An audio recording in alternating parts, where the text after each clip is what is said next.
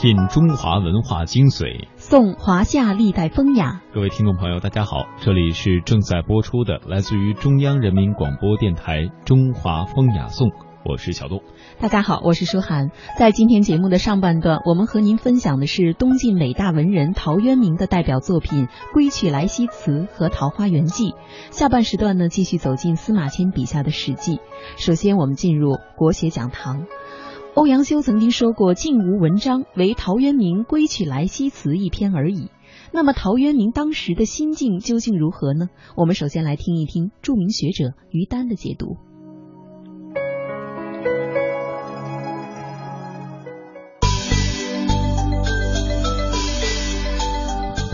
讲中华文化精髓，道华夏文明内涵，分析历史与现实的源流传承，洞悉哲理背后的人生。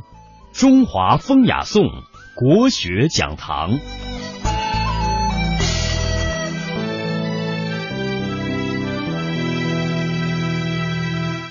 归去来兮，请西郊以绝游，是与我而相违。复驾言兮焉求？我回来呀，也不是为了有了闲工夫，总是在应酬啊、交际呀。我可以西郊绝游。这个世道既然大家都汲汲于功名，跟我做人的观念不符，那我就自己在家里面好了，阅亲戚之情话，乐琴书以消忧。但是他不是一个冷漠的人。他不是一个愤世而极俗的人，他回来有他一份浅淡温暖的乐趣，亲戚之情话，他爱孩子，爱家人，有朋友能跟他聊天，即使没这些人的时候，乐琴书与消忧啊。古人说，君子当左琴右书。说一个文人所居有什么就好呢？有琴有书，那么再加上有酒，琴书酒，这是文人生命中的三有啊。如果你能够小酌两杯，闲来翻一翻书，去想一想古往今来那些人思想的荟萃，对你自己心灵的触动，再有那样一点典雅，去抚一抚琴。这就叫做琴书消忧，而陶渊明更了不起的，他还愿意干活。农人告余以春及，将有事于西畴。该干活该种地，我就去。或命金车，或召孤舟。既窈窕以寻壑，亦崎岖而经丘。在闲下来的时候呢，我还可以去整个的山川水流旁边看一看那些个自然的风物。慕欣欣以向荣，全涓涓而始流。善万物之得时，感五生之行休啊！那个时候，你看到欣欣向荣的草木，看到涓涓流淌的清泉，过去的事情你知道已经做错了，未来的日子还远，那就放开自己的心，勇敢的归来吧。识迷途其未远。觉今是而昨非，好在你迷失的不久，还有年华回得来。现在做对了，那就回去吧。在他归乡的这条路上，短短的一段路啊，其实只有八十多里。可是你看看他的心情：舟遥遥以轻扬，风飘飘而吹衣。问征夫以前路，恨晨光之熹微。他说：“一路上的好风吹着我，我觉得衣袂飘飘。不断的问划船的人，离我们家还有多远呢？还有多远呀？这条归来的路，他自己难道不认识吗？他为什么要一遍一遍的追问别人？是因为这种心情实在太迫切。乃瞻横宇，载心载奔，同仆欢迎，至子后门，忍不住下了船。”撒腿就跑，远远的看见自己家里的人都出来迎接了，自己的孩子蹦蹦跳跳的扑上来叫爸爸。走进院子一看，三径旧荒，松菊犹存，携幼入室，有酒迎尊。陶渊明归来的这个时刻，我什么时候念起来，眼前的这个画面都让我特别感动。你想一想，回到九尾的家，觉得好久没收拾了，有很多花花草草啊都已经颓败了。好在那个很皮实的松树啊、菊花呀，还都活着。带着孩子进了堂屋，暖暖的一壶酒在桌上等着，这就叫做归来。陶渊明这个人的了不起啊，就在于他能用最平白浅易的笔触去写我们都曾经经历，但是在心而不能在口的那么一种感受。这样的日子回来了，回来久了会觉得平淡吗？好在。平淡就是他所喜欢的长。远远的看着我院子里这些花花草草，我就很高兴了。我们家的小窗户底下，足以寄托我这一生傲骨。虽然我家地方不大，容膝之地，但是我可以安顿。我们现在都喜欢住大点的房子，房子大跟安顿还真不一定成正比。房子大多大是个边儿呢？大房子里面可以装很高档的家具，可以有很全的设备，但是这一切真的让我们安了心吗？好的家是人可以安顿的地方，所以陶渊明就在他的那个家里面，甚至他不愿意出门。元日射以成去，门虽设而常关。小院里面溜达溜达，觉得日子挺好。有个大门也经常关着，我用不着出去了。侧扶老以流气，使脚手而遐观。拄着拐杖走一走，经常眺望远方。他在望什么？很多人都在眺望，有人在眺望功名，有人在眺望故乡，有人在眺望爱人，有人在眺望梦想。对陶渊明来讲，他已经足够奢侈了。因为别人眺望的那一切，他都已经拥有了，他不再需要。他的亲人在他的身边，他的安顿就在他的家园。他也眺望，他看的是云无心以出岫，鸟倦飞而知还。景翳翳以将入，扶孤松而盘桓。他的眺望看的是云，看的是鸟。看的是云在天心那份自在，看的是鸟倦还巢那份温馨。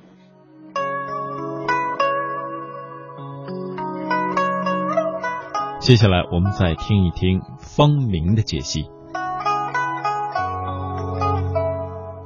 归去来兮，田园将芜胡不归？既自以心为形役。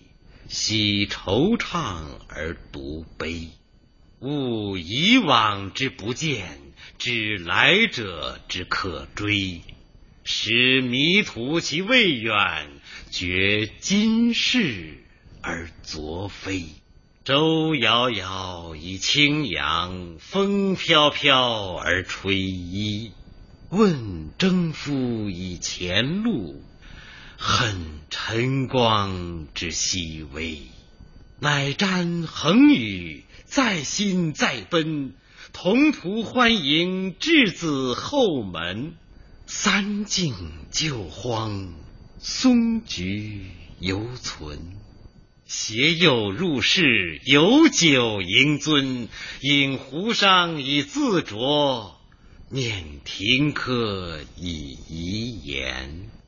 以南窗以寄傲，审容膝之易安。元日射以成趣，门虽设而常关。侧扶老以流气，使矫首而遐观。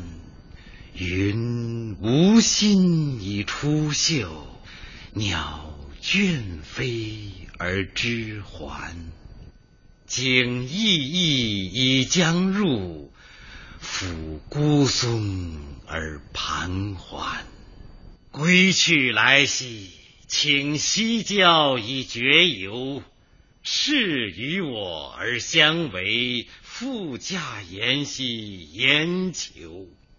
阅亲戚之情话，乐琴书以消忧。农人告余以春集，将有事于西畴。或命金车，或召孤舟。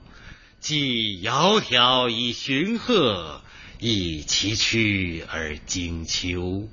木欣欣以向荣，泉涓涓而始流。善万物之得时。感无声之行休，已乎！欲行于内复几时？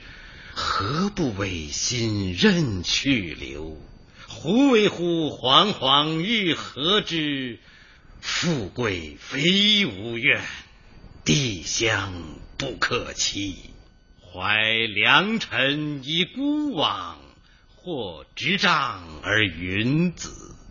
登东皋以舒啸，临清流而赋诗，聊乘化以归尽，乐服天命复习矣。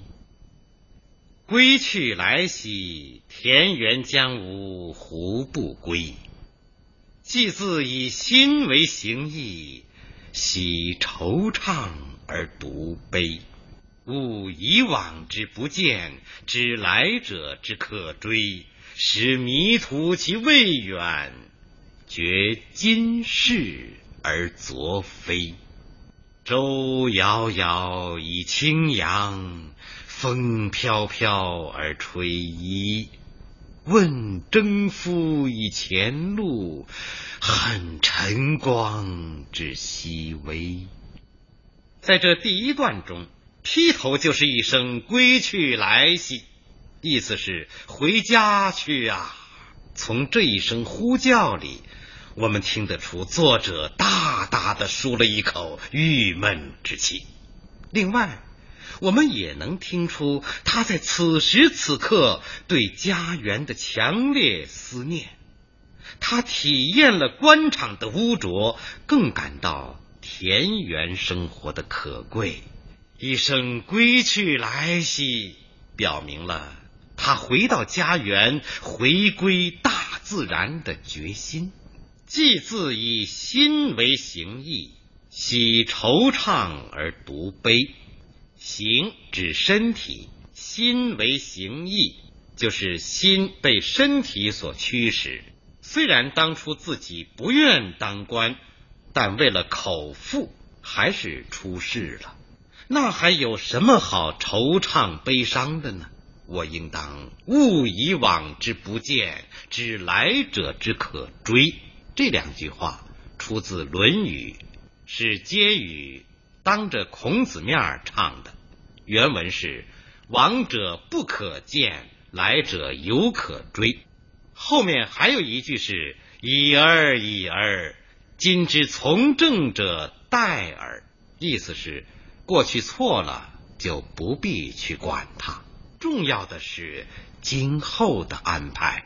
算了吧，算了吧，今天搞政治的人没有好结果。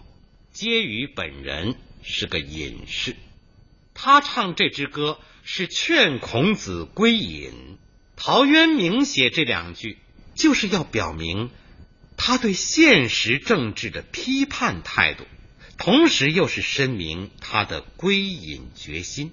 下面，使迷途其未远，觉今是而昨非。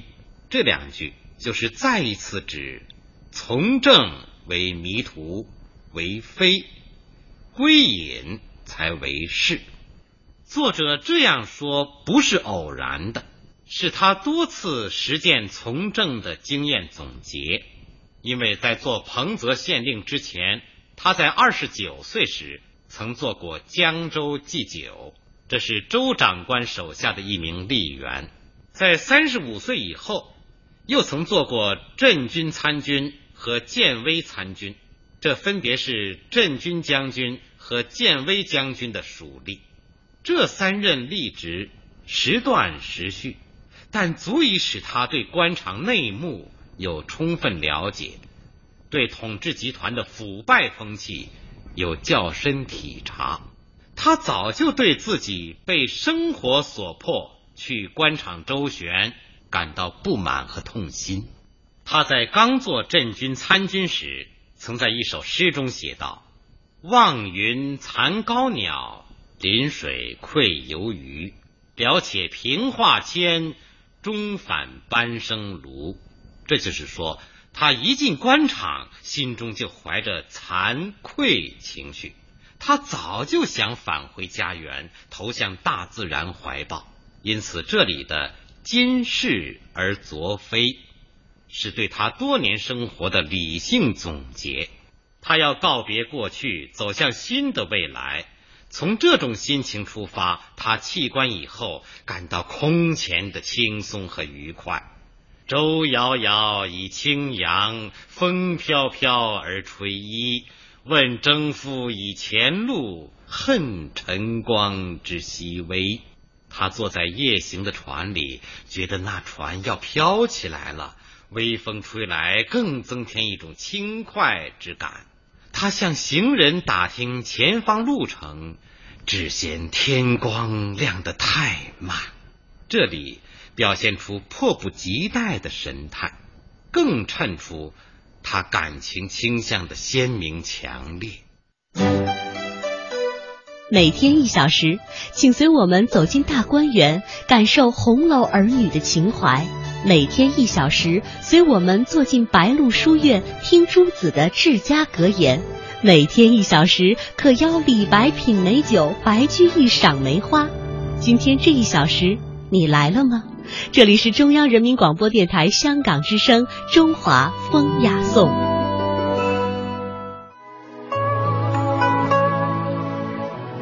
中华风雅颂，接下来的时间和大家分享《桃花源记》。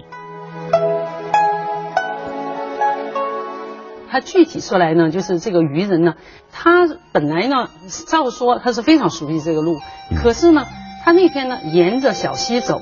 然后呢，一下忘路之远近，他就就把路给忘掉了。然后呢，忽然之间碰上了这个，遇到了这个桃桃树林。好，然后呢，再一直走着走，一直到临近水源，桃林走近了，哎，碰到个水源。这下子呢，遇到一个山，从那个小口进去，哎呀，发现原来里面呢。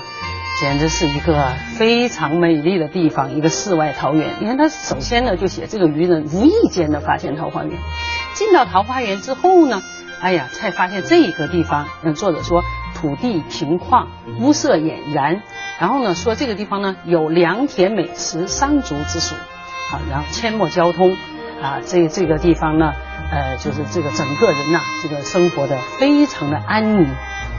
这是他的，首先展示他的这个桃花源的景色，然后呢再来再写遇着桃花源的人呢，这些人呢非常好客，然后呢就邀请这个渔人到各家去做客，然后呢就跟他谈起了哈，就说哎呀我们为什么会到这呢？原来是我们的先世哈，我们的先人呢为了避秦朝的混乱到了这个地方，那我们在这个地方啊一直男耕女织哈，又没有赋税，又没有剥削。这样呢，非常快乐的生活。那现在外面是什么世界了呢？这渔人告诉他：“哎呀，现在早都到了东晋了。”所以这些人呢就想：“哎呀，我们是为了避秦乱到这里。”哎呀，大家觉得感慨唏嘘。然后呢，就这个告诉这个渔人：“哎，你出去以后千万不要告诉外人我们有这个地方。”可是渔人呢，他挺有心眼的，他想着这么好一个地方，那我。外面的人要是也能看多好呢？于是他走了之后呢，他就回去之后就进行报告，然后再带一群人来寻桃花源。本来这个渔人临走的时候一路走一路做标志，可是他回来的时候居然就迷了路，他再也找不着这个地方了。你看啊，这个整个这个《桃花源记》呢，他通过这四个部分，首先发现桃花源，然后呢。交代桃花源的景色，再交代桃花源中的人他们的生活状况，再说重寻再也寻不到了。他就通过这四层哈层层推进，来表现了一个非常富有传奇色彩的这么样的一个非常虚幻的桃花源。临近水源，便得一山，山有小口，仿佛若有光，便舍船从口入，出极狭，才通人。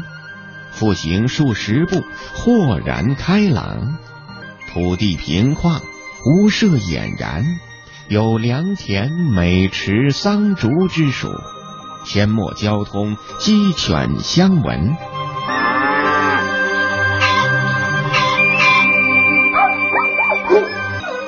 其中往来众坐，男女衣着，悉如外人，黄发垂髫，并怡然自乐。见渔人，乃大惊，问所从来，具答之，便邀还家，为设酒杀鸡作食。村中闻有此人，咸来问询，自云先世避秦时乱。率妻子一人来此绝境，不复出焉，遂与外人间隔。如今是何事？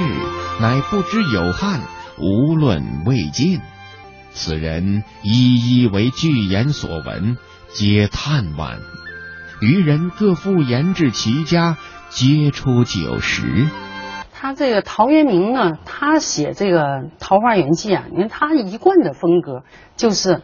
淡啊，就是非常的平淡，非常的朴实。他也没有这种非常华丽的哈，非常的就是写的这样的一种嗯，故意搞得虚无缥缈的这个样子。他就是非常用平凡的笔调写这种平凡人的一群平凡人避世隐居的这群人的这个生活。你看他的这个写的这样的一群人呢，事实上呢，就是表现了这些人的。平凡的生活和平凡的文笔，它是合一的。而且呢，他这个文章呢，它有一个特点，它很有传奇的色彩。就是说，你说他是这个写法是真，他写的这桃花源是真是幻，其实是亦真亦幻。你看他开始写这个渔人，他就是非常偶然的发现，他这个作者用字也是这样的。他说他走着走着，很熟悉的路，忽然就忘路之远近，他忘了，不知道这个路有多远多近。然后又忽逢桃花源，忽然间又发现了，这些都很有传奇的色彩。你看他进去了之后，哎，又看到一个山，山呢只有一个小口，好像是有点光线。然后从这个小口进去，居然可以豁然开朗，成了展现出另一番的这样的一一个完全与世不同的这样的一种景象。那这呢本来就很虚幻的，特别这群人，然后最后再写这个渔人回来之后。他刻意的做记号，想，哎呀，我下次来一定要按照这个记号走到这。可是当他再回来找的时候，这些记号居然无影无踪。所以呢，他最后呢，于是他都迷了路。于是呢，这个桃花源从此以后真正的再一次与世隔绝了。他就把这个桃花源呢，你说他真，他描写这个景物很真，可是你说他幻，这个到底在哪儿呢？啊，说这个背景啊，其实还挺复杂的。这个陶渊明啊，其实呢，我们平时觉得呢，这个人是一个，哎呀，无限淡泊，是一个真正的隐逸的这样的一个文人。事实上啊，陶渊明呢，他也是，他说他自己是猛志固常在。这个人呢，年轻的时候有一番大济苍生的志愿，他而且一直在努力，在尝试，可是呢，完全最后到了彻底绝望，然后他才彻底的。隐居，因为他年轻的时候，他曾经呢参加了桓玄的幕府。这个桓玄呢是很有才华的。当陶渊明参加他幕府的时候呢，桓玄啊，他这个人呢，当时是掌握了长江中上游的军政大权，很有才干。可是呢，这个人呢怀有野心，他想篡夺东晋这个政权。所以呢，这个陶渊明入幕之后呢，本来想有一番作为，大干一番。结果呢，看着是这样的，完全是这样的一个人，所以呢，后来呢，他就借故母亲正好去世，他就辞职了。可是陶渊明辞职之后呢，这个就政坛发生了动荡。首先呢，桓玄带兵打入建康，果然呢，把晋安帝囚禁起来，他自己还原自己篡了位，改了国号叫做楚，他自己称帝了。好，另一方面呢，刘裕。听到这个消息，刘裕马上又起兵讨伐桓玄，他又准备要清除这些乱乱党吧，就是这种叛逆。结果呢，这个陶渊明又投入了刘裕的墓穴。他也非常希望自己哈有一番这个作为，在这个时候再作为一下。可是呢，刘裕呢，就是说他这个把桓玄赶跑之后，其实这个人也怀有篡位的野心。那首先呢，他就派他的心腹之人害死了晋安帝，然后再扶持晋恭帝，这事实上就是个傀儡，因为政权集中全都在刘裕的手中，并且刘裕呢，就利用自己手中的这个重权。几乎就开展了这种剪除异己的活动，那是血雨腥风。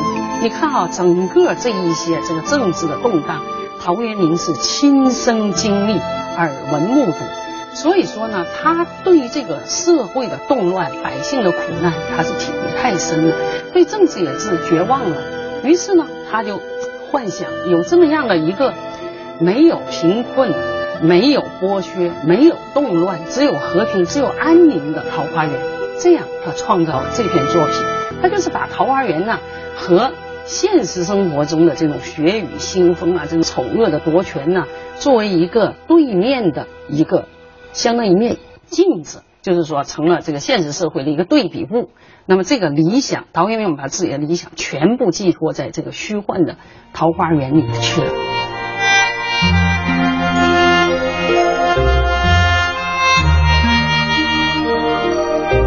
行数日，辞去。